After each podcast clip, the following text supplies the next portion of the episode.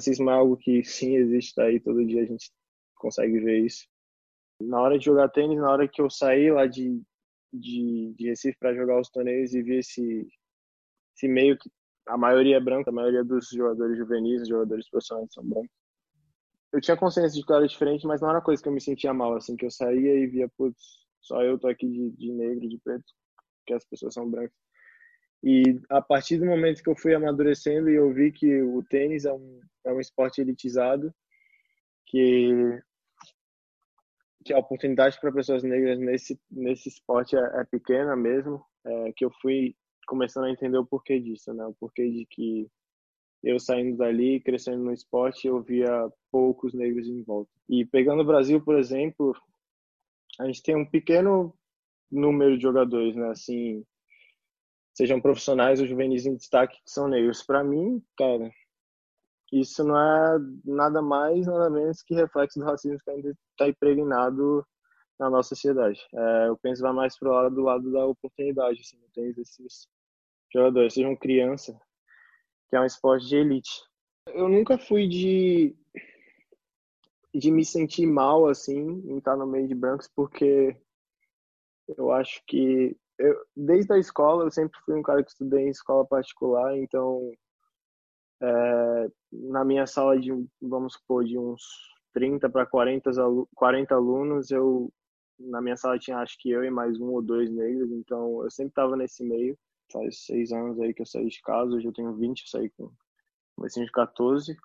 Eu, eu respondi algumas perguntas e algumas entrevistas que já me perguntaram sobre racismo, se eu já sofri alguma coisa.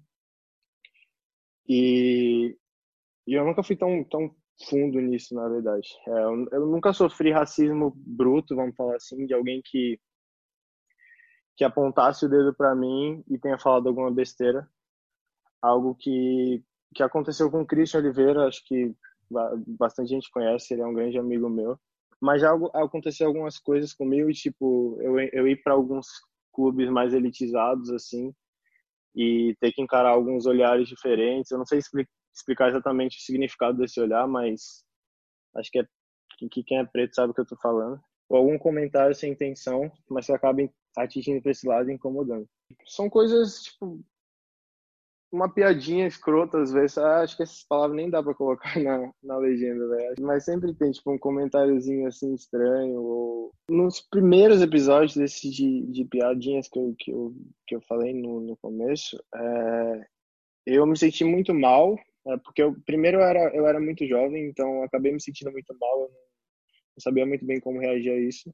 Eu nunca fui de. Eu sempre fui um cara meio de boa, assim, nunca fui de arrumar encrenca ou de criar confusão por, por, por coisas de, de, e e eu nunca também gostei de chamar atenção seja como é que for seja falando alto seja brigando com alguém. E mas no começo eu me sentia muito mal porque pô, eu olhava para a pessoa e falava pô, sério que você pensa assim? E, e acabava me sentindo mal assim. Só que a, as pessoas vão se acostumando, eu acho. Eu, eu fui me acostumando, falar de mim, na verdade, falar das pessoas. Eu fui me acostumando. E se acostumar, às vezes, não é também uma coisa boa, porque você acaba tratando com indiferença o que, a, o que essa pessoa fala. Mas depois de um tempo que eu me acostumei e percebi que o problema não estava em mim, o problema estava nessas pessoas que acabavam fazendo alguma, falavam alguma coisa assim.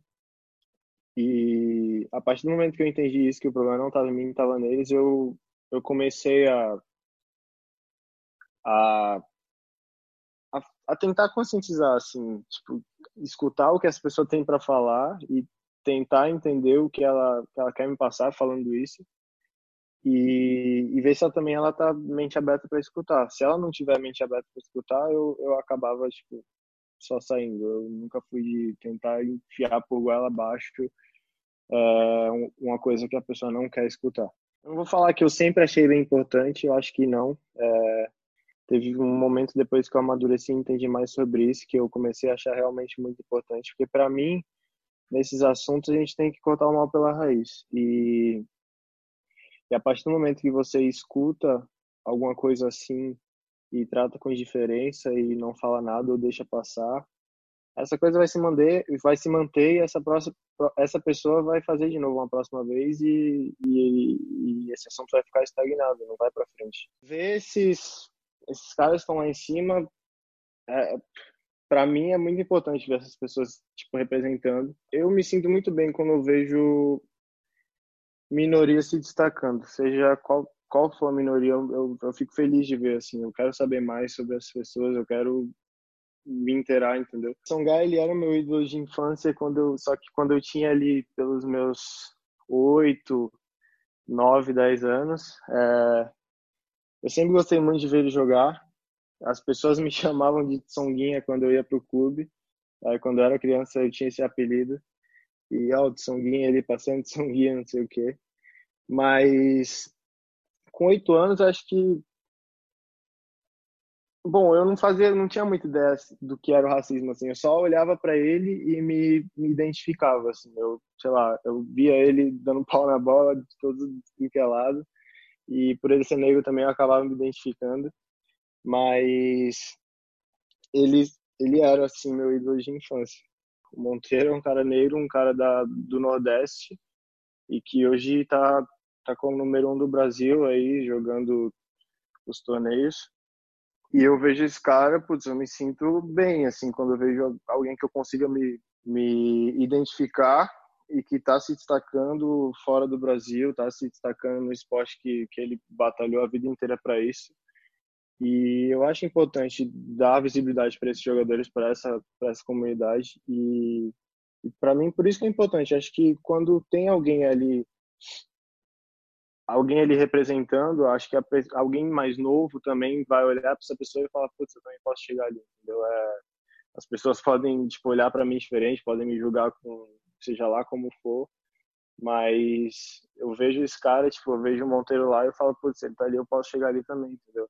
Por isso que é importante do Tiafoe, do, da, da Coco Golf, da Stephens, acho que também vi ela postando bastante coisa sobre, sobre vidas negras em pop e ver essas pessoas segurando essa bandeira e, e trazendo essa representatividade, eu acho muito importante por causa disso. As pessoas se identificam e se sentem mais empoderadas para ir buscar atrás, ir atrás dos seus sonhos, entendeu? Sei, com o Christian eu, eu falei muito pouco sobre isso, acho que muito pouco mesmo. É, eu, eu, acabo puxando esse mais assunto com meu irmão, que com minha família, é, mas dentro do esporte não tenho, não tenho muitos amigos que eu, que eu falo, falo disso abertamente. É uma coisa também que, que, que deveria mudar. Acho que. Então, eu comecei a jogar tênis com quatro anos. É... Minha família inteira joga. Meu pai e minha mãe eles jogam, são fanáticos por tênis. É, na época, meu irmão já jogava também, ele participava de torneios. Desde pequeno, admirei muito meu irmão, sempre quis fazer tudo que ele fazia, então é, fui me apaixonando cada vez mais, eu queria saber de tênis, eu fazia outros esportes também, mas o tênis é o que eu mais gostava. A partir do momento que meu irmão viajava, eu não podia ficar sozinho em casa, então acabava acompanhando ele também nas viagens que ele fazia para torneio e, e via também esse meio competitivo desde pequeno. E, e putz, sempre gostei muito de jogar ali nos quando eu tinha sete anos eu comecei a a fazer aulas três vezes por semana. É, tudo que eu queria era, tipo, contava as horas para jogar. Uns 10 eu comecei a jogar uns torneios, é, tipo Rota do Sol, torneios brasileiros no Nordeste. Comecei a jogar, joguei o Brasileirão, foi meu primeiro torneio brasileiro, acho que maior assim que eu joguei, é, hoje na final. Pro Gilbert, acho que foi um dos primeiros jogadores tipo, que são meus amigos hoje em dia, que, que eu conheci na época. Acho que o Gilbert foi um dos primeiros que eu conheci comecei a me destacar um pouco ali. Eu estava no meu segundo ano de 12, eu comecei a jogar e bem nesses torneios. É, terminei o ano ali top 10, eu acho, do Brasil. Eu saí de casa com, com 14. Eu tinha 13, na verdade. No comecinho do, do meu segundo ano de 14. Ali que eu, que eu joguei a gira sul-americana, COSAT, e eu terminei terminei, fui muito bem nessa gira, terminei a gira como dois da América do Sul, classifiquei para a gira europeia. E e foi ali que eu saí. Eu, eu saí fui direto para para Fini Tênis. Não, o IT, ele desde que eu entrei em 2014, ele trabalha muito com o processo de meritocracia. É, isso vem de, de esforço nos treinos, vem de disciplina fora da quadra, vem de estudos também. E, e a partir do seu, da, do seu mérito dentro da equipe, é, você ganha uma bolsa que cobre os custos daqui de treino, de moradia, tudo. E a partir daí você consegue outras facilidades. Vão querer, eu posso falar assim, tipo de viagens, se eles ajudam em algumas viagens, não é um contrato certo assim de que tipo ah eu vou ter todas as viagens pagas ou é, é meio do mérito assim. É, no meio de resultado nunca foi muito de resultado é, a gente nunca teve cobra muita cobrança por resultado foi muito mais por mérito por, por esforço por dedicação do dia a dia no trabalho. E, e a partir daí a gente vai tendo muita ajuda. E eu sempre tive muita ajuda do IT é, acho que um pouco do mérito do meu trabalho também que eu venho fazendo por esses seis anos que eu estou aqui. E sou muito grato também por isso. É, acho que sabendo que eu posso, sabendo que o meu tra o trabalho que eu faço dentro e fora da quadra, ele me dá tranquilidade de que eu vou conseguir viajar e jogar os torneios que eu tenho que jogar e a partir daí focar nos resultados que eu tenho que fazer para para melhorar meu ranking, enfim. É, é, é bom é bom ter essa segurança, é bom sentir seguro nesse sentido de que se eu der meu máximo o tempo todo, as coisas vão indo para frente, vão dando certo e eu só tenho que focar no meu tênis, entendeu? No começo, é, no começo eu senti bastante, é, vou falar assim. Primeiro porque eu saí cedo, né? Uma pessoa de 14 anos ainda não, não é muito madura para, sei lá, resolver seus problemas da vida fora de casa. É, saudade da, da família, saudade dos amigos. É, é difícil sim, mas a, primeiro acostuma. Você fora de casa conseguir resolver seus problemas e, e ser disciplinado ao mesmo tempo é uma coisa que faz, faz o atleta amadurecer mais rápido. E eu acho que tendo essa disciplina e, e falando falando assim sobre mim, eu tive, eu tive muita dificuldade ali até os 16 anos, vamos falar, é, dos 14 aos 16 eu senti bastante, muito mais saudade. A minha dificuldade sempre foi por saudade de casa, saudade da família, saudade do amigo, saudade da praia, enfim. Mas acho que depois disso, depois você passa por esse momento de dificuldade de, de se acostumar, eu acho que fica tudo mais fácil, sim. É, primeiro que quem sai de casa tem seu propósito de, de melhorar seu tênis, você sai porque quer, se ninguém é forçado a sair. É, eu tenho sorte de ter uma família que é muito apoiadora. É, meus pais, como eu disse antes, eles são fanáticos, fanáticos por tênis, mas nunca foram aqueles pais que pressionam, assim, que sempre estão em cima, perguntando sobre o resultado, ah, essas coisas, eles nunca foram isso, eles sempre foram apoiadores. E, e para mim foi muito mais fácil por causa disso. É, depois que eu me acostumei com termos de saudade, essas, essas coisas difíceis, acho que eu consegui focar no meu tênis e melhorar no meu tênis porque eu sabe eu botei na minha cabeça que eu estava aqui porque eu eu queria estar aqui. Eu queria melhorar eu queria amadurecer mais rápido eu queria queria crescer no esporte. E eu acho que a partir do momento que o atleta vai colocando essas coisas na cabeça as coisas fluem mais mais rápido assim mais é, fluem. Tem vários fatores difíceis que diversos jogadores enfrentam mas falando mais de mim eu acho que que é um pouco da pressa, assim, acho que é um pouco da pressa do brasileiro, na verdade, de que as, querer que as coisas aconteçam rápido. É, pegando o exemplo lá de de 2018 que eu ganhei o Future de 25 mil e depois daquele torneio, acho que eu me coloquei numa numa pressa assim de, de querer que as coisas acontecessem, de tipo subir meu ranking rápido para conseguir jogar os challengers e daí indo para frente. Acabei vendo alguns jogadores também avançando rápido e acabando me comparando um pouco com eles. Eu acho que esse foi, essa foi a maior dificuldade que eu, que eu enfrentei de tipo mentalmente querer que as coisas acontecessem e, e bom, acho que que não é por aí que as coisas funcionam, né? Acho que o jogador tem que focar em melhorar o tênis dele e buscando os resultados, claro, mas que não é o, o não nessa, tipo, com 18, 19, 20 anos, não é o principal, sei lá, conseguir ganhar futures e pum, chegar nos challenges logo.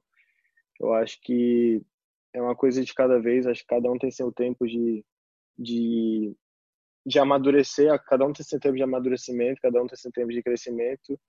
E, bom, eu ganhei do Thiago na final, naquele, naquele ano, e agora o Thiago tá quase top 100, tá 110 enfim, eu coloquei na minha cabeça, depois de um tempo, depois desse tempo de pressa que eu tive para que as coisas acontecessem, eu coloquei na cabeça que não é bem por aí, que eu tenho que. Tem muitas coisas ainda que eu preciso melhorar mentalmente falando, tenisticamente falando, e que de um nível de, de future para challenge também não é longe de chegar, uma coisa, detalhes assim. E vendo, tipo, o Thiago dando esse salto grande que ele deu, só me mostra que, putz, o, é, é, um, é um detalhe ou outro ali que, que as coisas acontecem. E eu fico feliz por ter visto ele, ele ganhando, pô, ele um ATP. E é uma coisa boa de ver, um cara que eu joguei a minha vida inteira contra, ou treinei também junto várias vezes e joguei a minha vida inteira contra, conseguir chegar ali é, é para puxar os outros também, para ver e falar, putz, é, não, é, não é tão grande a diferença de chegar ali e o que a gente tem que fazer é seguir treinando, seguir melhorando as coisas, tem que melhorar e não ter pressa para que as coisas aconteçam. Cada as coisas vêm no tempo certo.